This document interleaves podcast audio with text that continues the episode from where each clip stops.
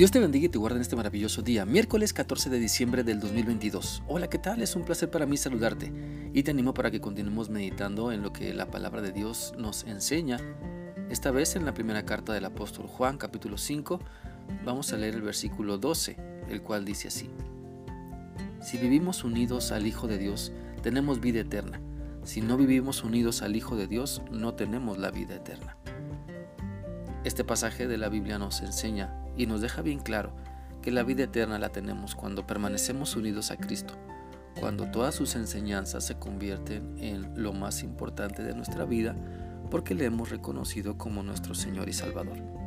Esta unidad con Cristo implica hacernos uno con Él, es decir, lo que Él quiere también nosotros lo queremos, lo que Él busca también nosotros lo anhelamos. Su amor por los perdidos también nos mueve a nosotros a compartirles que en Cristo hay salvación. Si estamos unidos a Cristo, entonces la salvación de todas las personas será importante. Si estamos unidos a Cristo, nuestro cambio de vida es posible. Si estamos unidos a Cristo, no nos, no nos centraremos en nosotros mismos, sino en hacer la voluntad de Dios. Al estar unidos a Cristo, nos cambia, nos cambia todo. Nuestra manera de egoísta de pensar pasa ahora para que expresemos el amor que bendice. El Señor cambia nuestros pensamientos perversos porque Cristo nos da la capacidad de reconocer que estamos mal, arrepentirnos y dejar que Él nos sane. Estar unidos a Cristo ciertamente nos da vida eterna y con esa vida eterna viene nuestra transformación. Con esa vida eterna viene el dejarnos usar por Dios para ayudar a los necesitados.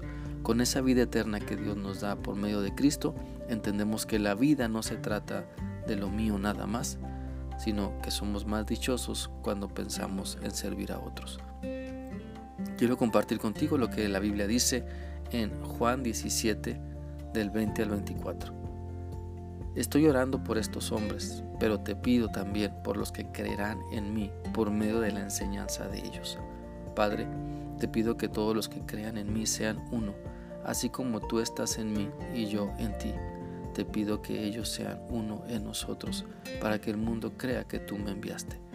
Les he dado a ellos la misma gloria que tú me has dado para que sean uno, así como tú y yo somos uno. Yo estaré en ellos y tú estarás en mí, para que estén perfectamente unidos. Así el mundo sabrá que tú me enviaste y que, y que los amas a ellos como me amas a mí. Padre, quiero que los que me has dado estén conmigo donde yo esté para que ellos vean la gloria que tú me diste, pues tú me amaste antes de la creación del mundo.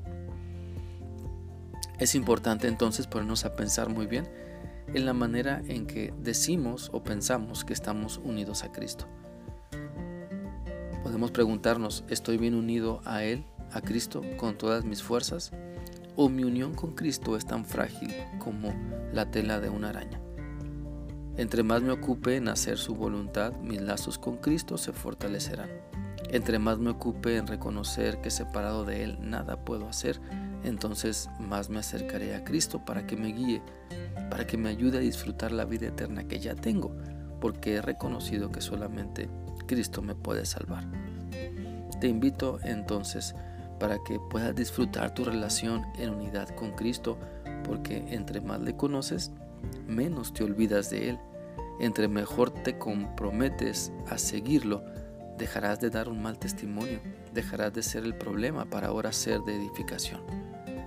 Revisemos muy bien de qué manera estamos unidos a Cristo y hagamos las mejoras para acercarnos más y ser guiados y transformados, sanados por su Espíritu Santo. Espero que esta reflexión sea útil para ti y que puedas seguir meditando en tu necesidad de acercarte aún más a Dios por medio de Cristo.